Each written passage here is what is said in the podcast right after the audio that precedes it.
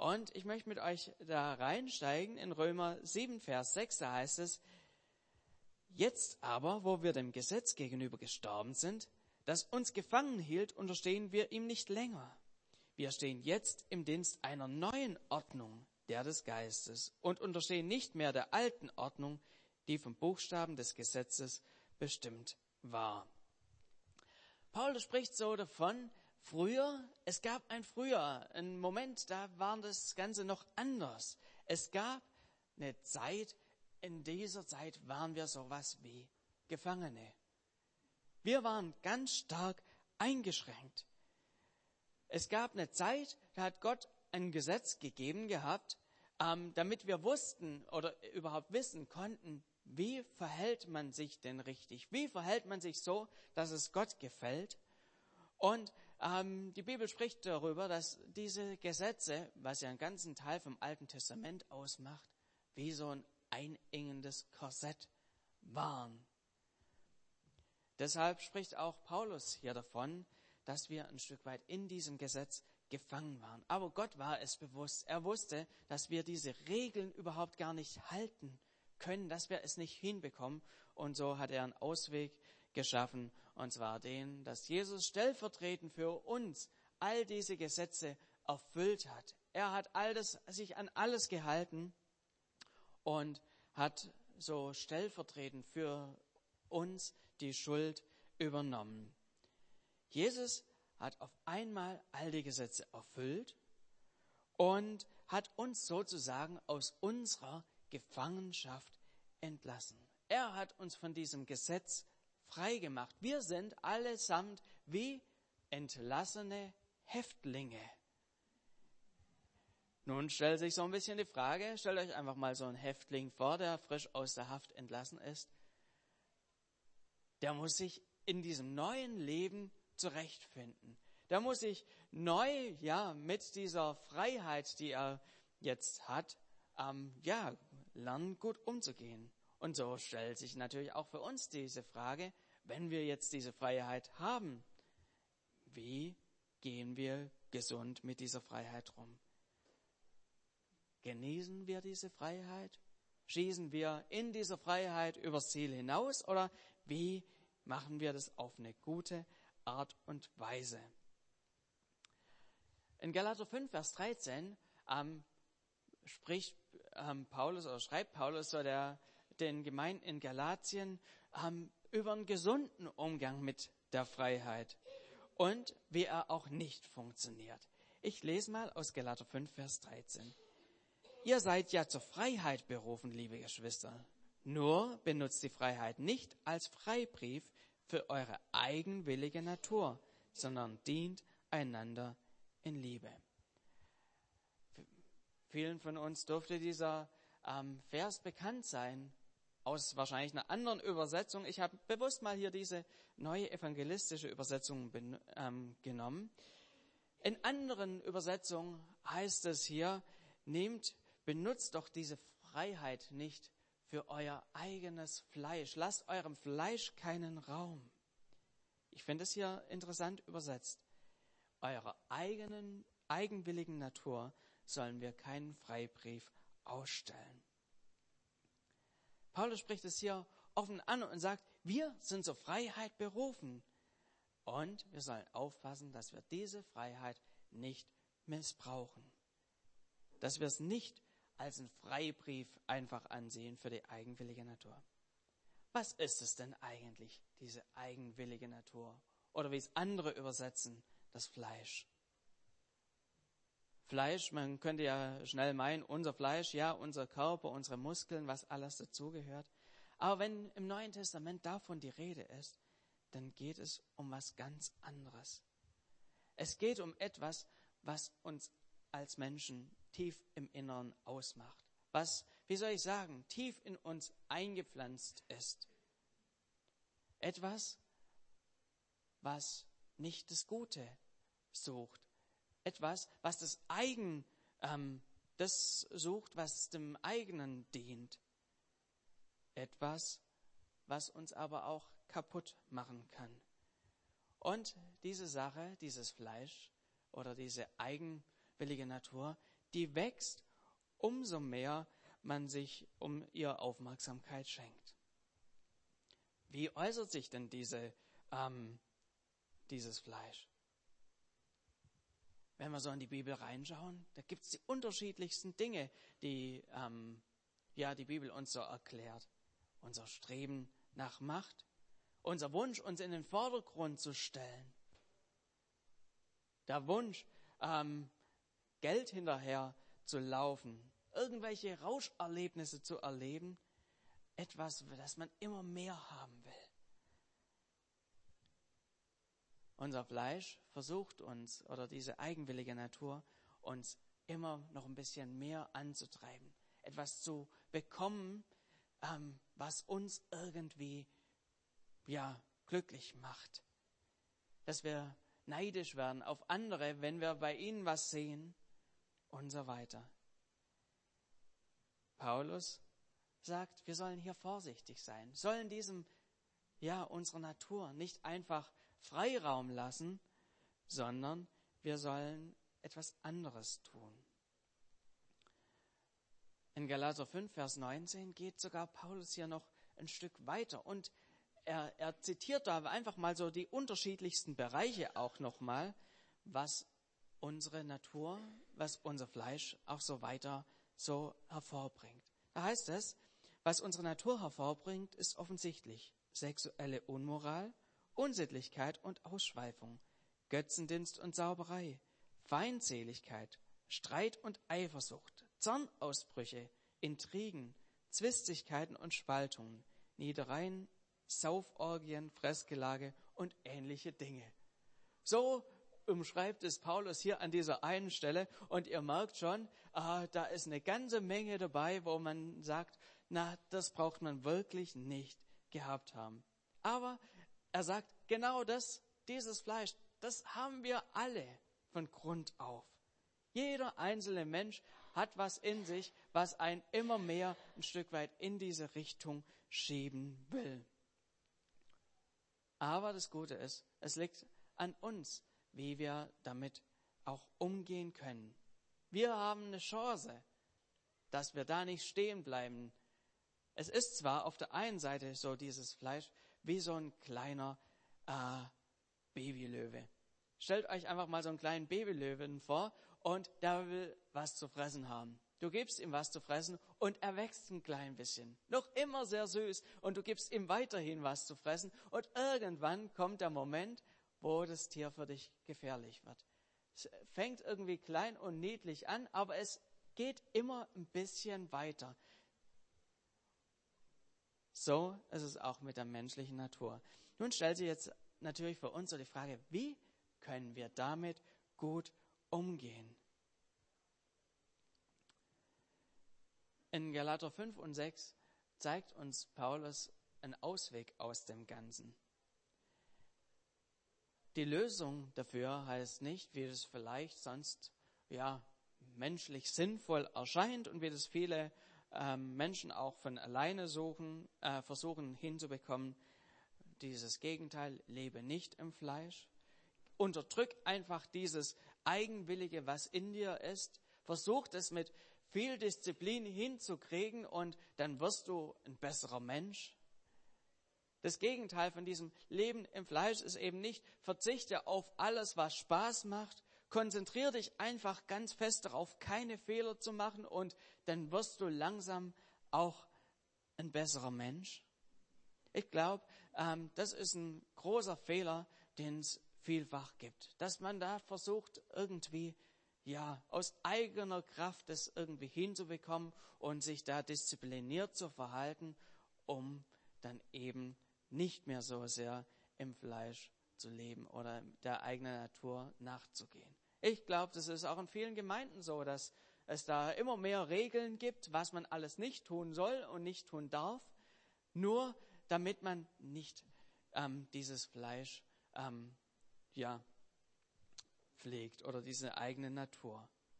Aber letztlich, wenn man dem nachgeht, kommt man einfach wieder da an, wo man im Alten Testament war, mit vielen Gesetzen.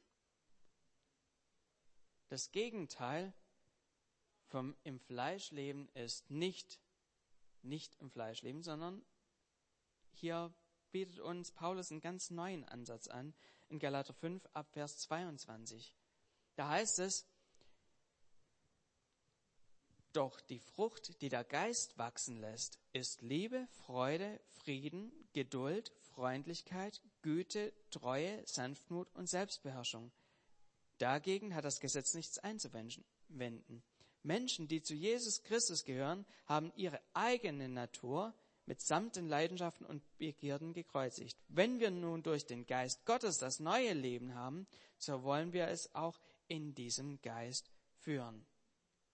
Das Gegenteil von diesem Leben im, in der eigenen Natur nach dem Fleisch bedeutet, dass wir mit dem Heiligen Geist unterwegs sind. Das ist das Entscheidende. Im Geist wandeln spricht ähm, wird das hier immer wieder auch genannt. Es hört sich irgendwie ein bisschen verrückt an, aber das ist nicht irgendwie ein Leben auf Wolke 7. Das ist nicht, dass man irgendwie über dem Boden schwebt, in irgendeine Scheinwelt abdriftet, sondern es geht darum, dass wir dem Heiligen Geist in unserem Leben Priorität geben. Der Heilige Geist ist hier auf diese Erde gesandt worden, als unser Tröster, als unser Helfer, als unser Beistand. Und dieses Leben mit dem Heiligen Geist bedeutet, dass wir einfach ganz nah mit ihm unterwegs sind. Das bedeutet nicht, dass es irgendwie ein langweiliges Leben ist, ein Leben, wo es äh, das von ja von, einem, von vielen Gesetzen ähm, bloß irgendwie ähm, beeinflusst ist, wo man dieses nicht darf und jenes nicht darf, sondern es bedeutet einfach, am Heiligen Geist dran zu bleiben. Und das ist ein Leben, was uns wirklich in eine große Zufriedenheit reinführt, wo unser Herz einfach, ja, auch gefüllt wird und wo wir, ja, auch Segen erleben.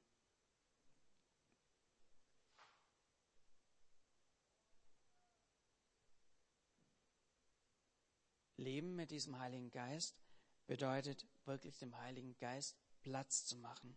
Und in Galater 6 in Vers 7, gerade mal ein Kapitel später, da schreibt Paulus das nochmal intensiver hier an, an die Gemeinde. Da heißt es, täuscht euch nicht, Gott lässt sich nicht verspotten. Was der Mensch sät, wird er auch ernten. Wer auf seine eigene Natur sät, wird von ihr den Tod ernten. Wer auf den Geist Gottes sät, wird von ihm das ewige Leben ernten.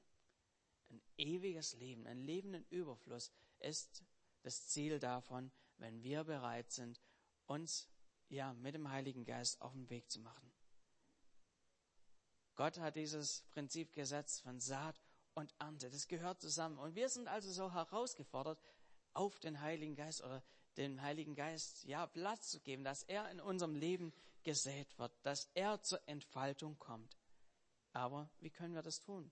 Auf den Heiligen Geist zu sehen. Wie können wir das tun in diesem mit dem Heiligen Geist zu wandeln. Was mir hier an dieser Stelle wichtig ist, ist nochmal zu sagen, hey, das ist nicht nur irgendwie so, wie soll ich sagen, die Königs, Königsdisziplin für besonders geistliche Leute, sondern Gott hat es vorbereitet für jeden einzelnen Menschen, der mit ihm unterwegs sein will. Der sagt, ja, Jesus, ich gebe dir mein Leben. Für jeden Einzelnen hat er vorbereitet und gedacht, dass wir mit dem Heiligen Geist unterwegs sind. Wie können wir das ganz konkret tun? Ich habe so drei Punkte für uns mitgebracht, wo ich denke, die ähm, sind einfach wichtig, dass wir sie immer und immer wieder vor Augen haben und uns bewusst sind, ähm, was wir tun können, damit wir da auch weiter vorankommen. Der allererste Punkt in dem Ganzen ist, im Heiligen Geist ausdrücken, dass er willkommen ist. Mit der Bekehrung, mit dem, wenn wir sagen, Jesus, ich gebe dir mein Leben, bekommen wir automatisch einen Heiligen Geist. Er ist in unserem Leben, aber in einer unterschiedlichen ähm, ja, Dichte. Er möchte uns eigentlich führen und leiten. Aber er ist wie ein Gentleman. Er, ja, überrumpelt uns in dem Ganzen nicht, sondern er möchte, ja, auch von uns eingeladen werden. Es braucht hier immer wieder einen Entschluss, dass wir auch sagen, Heiliger Geist, ich lade dich in mein Leben ein. Bitte komm du in mein Leben. Du darfst in mein Leben reinkommen. Schon morgens, wenn wir am Aufstehen sind, dass wir einfach sagen, Heiliger Geist, ich lade dich in mein Leben ein. Ich freue mich, wenn du einfach hier an meiner Seite bist. Der Heilige Geist ist wie ein höflicher Gast. Ein höflicher Gast bleibt nicht so lange, bis man ihn rausschmeißt. Ein höflicher Gast hat ein Gespür dafür, wie lange bin ich denn hier willkommen? Wie lange ähm, ja, habe ich auch eine gewisse Aufmerksamkeit? Und wann ist auch ein guter Moment gekommen? Ja, mich auch ein bisschen wieder in den ähm, Hintergrund zu gehen. Ganz ähnlich ist es beim Heiligen Geist. Man kann sich eins zu eins übertragen. Aber stellt euch das einfach mal ein bisschen vor, wie ein höflicher Gast, der für ein paar Tage kommt. Und da ist es doch, wenn man längerfristig auch Gäste da hat und im Vorfeld nicht ganz genau ausgemacht war, wie lange der Besuch bleibt über mehrere Tage, dann ist es doch gut, wenn man immer wieder dann auch ausdrückt, hey, schön, dass du nach wie vor da bist. Hey, wenn du möchtest, bleib gerne länger. Du hast Platz. Bleib doch einfach da. Und ich glaube, ganz ähnlich ist es mit dem Heiligen Geist, dass wir ihm immer und immer wieder ausdrücken, Heiliger Geist, du bist nach wie vor willkommen. Schön, dass du in meinem Leben bist und ich will mein Leben mit dir führen.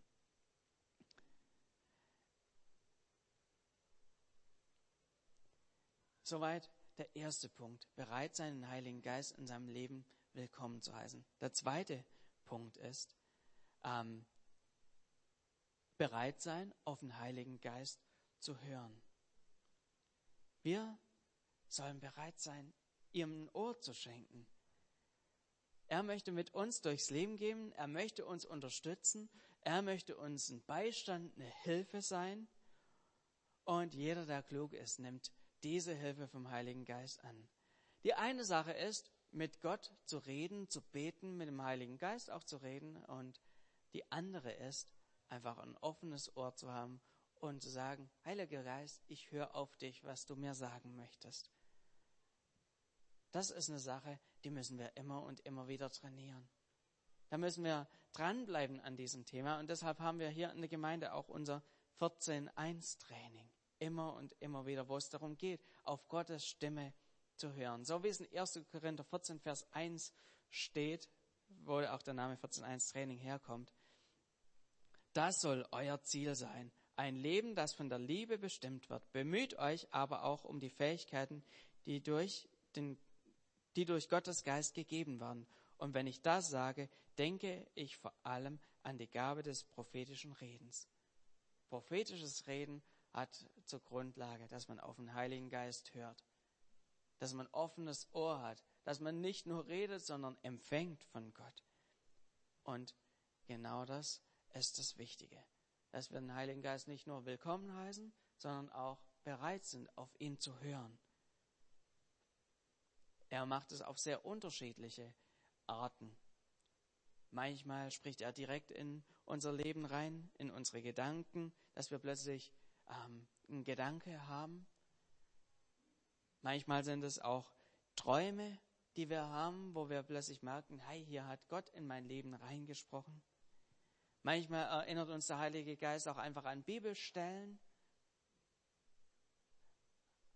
In anderen Fällen redet er durch unseren Nächsten, Leute links, links und rechts von uns, zu uns. Auch das ist eine Form, wie der Heilige Geist zu uns reden möchte. Die Frage ist, haben wir dafür ein offenes Ohr? Der Heilige Geist möchte so etwas wie ein Souffleur für unser Leben sein. Er möchte uns weiterhelfen, wenn wir hängen bleiben, wenn wir gerade nicht weiter wissen. Und hier ist also so dieser zweite Punkt, bereit sein, darauf zu hören. Und ein dritter Punkt, der folgt daraus, was genauso wichtig ist, wenn wir gehört haben, ist es dann auch tun, was der Heilige Geist sagt, darauf reagieren. Was nützt uns der allerbeste Ratgeber, wenn wir es nachher doch anders machen, als wir es gehört haben? Ich meine, äh, einmal kann das ja passieren oder auch hin und wieder, aber wenn wir uns, die Frage ist, sind wir bereit, das auch letztlich umzusetzen? Der Heilige Geist möchte ja nicht nur irgendwie ein Moralapostel in unserem Leben sein, der irgendwie nur sagt, das solltest du tun, das solltest du tun und wir machen es dann doch irgendwie anders. Darauf hat er, ja, wie soll ich sagen, ähm, das ist nicht sein Ziel mit uns. Wie geht's uns denn mit? Angenommen, stell das doch einfach mal vor. Du hättest Leute um dich rum, die fragen dich immer, was sie tun können. Du machst dir Gedanken ähm, und gibst einen guten Rat und die Person macht's grundsätzlich anders. Macht grundsätzlich was anderes. Irgendwann wirst du aufhören, ähm, Ratschläge zu geben. Und ich glaube, beim Heiligen Geist ist es ähnlich. Ähm, auf ihn zu hören und es dann auch umzusetzen, das muss irgendwie auch in eine Richtung gehen. Wir sind Kinder Gottes und ähm, bei Kindern, da braucht es lange, bis man dann sagt, ich sage dir jetzt nicht mehr meinen Rat. Das wird lange dauern. Aber auch bei Kindern kommt irgendwann der Moment, dass man sagt, hey, warum fragst du mich denn überhaupt nach meinem Rat, wenn du ihn überhaupt nicht beherzigen möchtest? Ganz ähnlich ist es beim Heiligen Geist. Er möchte unser Ratgeber sein. Aber wichtig ist, dass wir letztlich auch Dinge umsetzen, die er uns weitergibt. Den Heiligen Geist einzuladen, auf ihn zu hören und das Gehörte umzusetzen. Diese drei Dinge halte ich für eine ganz wichtige Sache, damit der Heilige Geist sich in unserem Leben immer weiter wohlfühlt und dass wir mehr und mehr in dieses Leben im Geist reinkommen. So wird dieses Leben intensiv. Das Neue Testament ist voll von Menschen, die genau das so gemacht haben. Ich möchte einfach mal so zwei kleine Beispiele rein, ähm, hier mit reinnehmen. Paulus und Silas, die waren ähm, in Griechenland so im nördlichen Bereich in Philippi. Sie haben den Leuten von Jesus erzählt, von ihrem Heiland erzählt und sie sind letztlich im Kerker gelandet. Ihre Hände, ihre Füße waren im Flöcke eingespannt. Was wäre das eine natürliche Reaktion des Menschen drauf? So eine Reaktion, wie soll ich sagen, von unserer Natürlichkeit her, von, von, von unserem Fleisch her glaube, das Übliche wäre, dass wir anfangen würden zu sagen, äh, ja, ich, ich widerrufe das, was ich gesagt habe mit, mit dem Jesus. Ich höre ja schon sofort damit auf. Lasst mich hier einfach schnell raus. Ich will hier aus dieser Sache raus. Oder wir würden vielleicht noch einen Schuldigen suchen für die ganze Misere. Ja, Gott, du bist schuld an der Sache. Wir haben was für dich gemacht und wo sitzen wir jetzt hier? Oder Sie hätten vielleicht angefangen, gegenseitig äh, sich ähm, zu beschuldigen und sich gegenseitig fertig zu machen. Ja, hättest du diesen einen Satz so nicht gesagt, dann hätten, wären wir hier vielleicht nicht angekommen. Und so weiter. Das wäre doch eigentlich das Natürliche für Menschen, dass man da irgendwie den Schuldigen sucht und äh, ja, versucht schnell wieder rauszukommen aus dieser Lage. Wie haben die beiden das gemacht? Sie haben gelernt, mit dem Heiligen Geist unterwegs zu sein. Die beiden haben angefangen, Gott zu loben. Sie haben angefangen, in dieser schwierigen Situation im Kerker drin Lobpreis zu machen. Und was ist passiert? Die Pflöcke, wo ihre Füße drin waren und Hände drin waren, die sind aufgegangen. Das Ganze hat wie ein riesen Erdbeben gegeben und die beiden waren auf der Stelle frei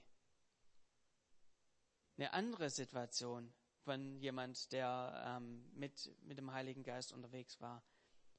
Philippus. Er hat zur ersten Gemeinde in Jerusalem gehört und er hat von Gott den Auftrag bekommen, geh an die Straße zwischen Jerusalem und Gaza. Stell dich dorthin. Warte. Eine natürliche Reaktion von uns Menschen wäre eigentlich, ach, darunter Richtung Gazastreifen. Nee, da habe ich keine Lust drauf. Da draußen ist es heiß, da draußen ist es staubig, ich habe keine Lust drauf. Außerdem, das ist die Straße, wo die ganze Zeit Leute überfallen waren. Nee, da möchte ich nicht hingehen. Philippus hat's gemacht. Was ist draus passiert? Plötzlich kommt eine Karawane vorbei.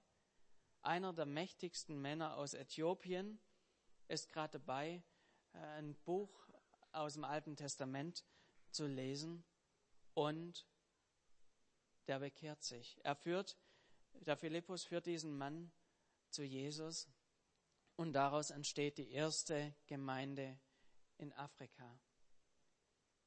Ein Mann, der nicht einfach nur seinem eigenen, ja, inneren Bedürfnis nachgegangen ist, seiner Lust nachgegangen ist, das gemacht hat, was, wie soll ich sagen, das Fleisch, so normal, was da normal, was normal gewesen wäre, sondern er hat sich auf den Heiligen Geist eingelassen. Und auch unser Leben kann einen echten Unterschied machen.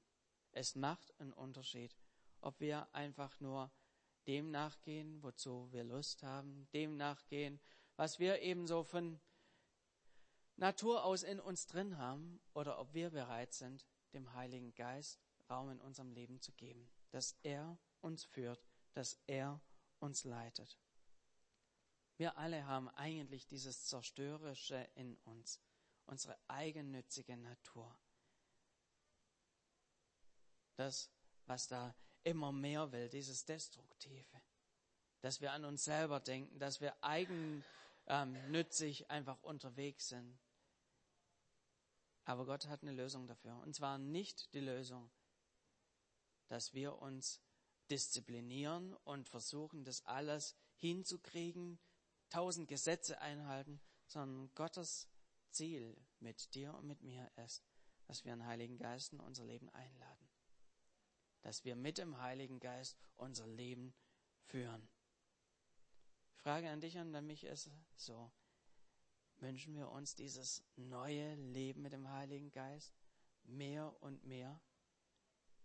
Ein Leben, das einfach erfüllt ist. Ein Leben, ja, was einfach auch von einem starken Segen mit begleitet ist. Ich weiß nicht, vielleicht fällt dir irgendein Lebensbereich ein, wo du das Gefühl hast, okay, ja, da, da gebe ich noch irgendwie, da ziehe ich noch nach wie vor noch mein Ding durch. Da mache ich einfach nur das, was mir Spaß macht und höre auf den Heiligen Geist nicht möchte ich dir Mut machen.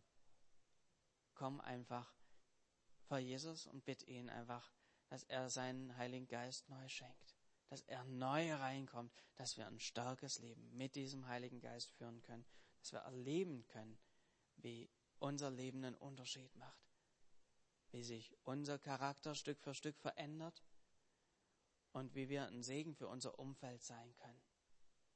Genau das möchte Gott durch den Heiligen Geist in uns bewirken.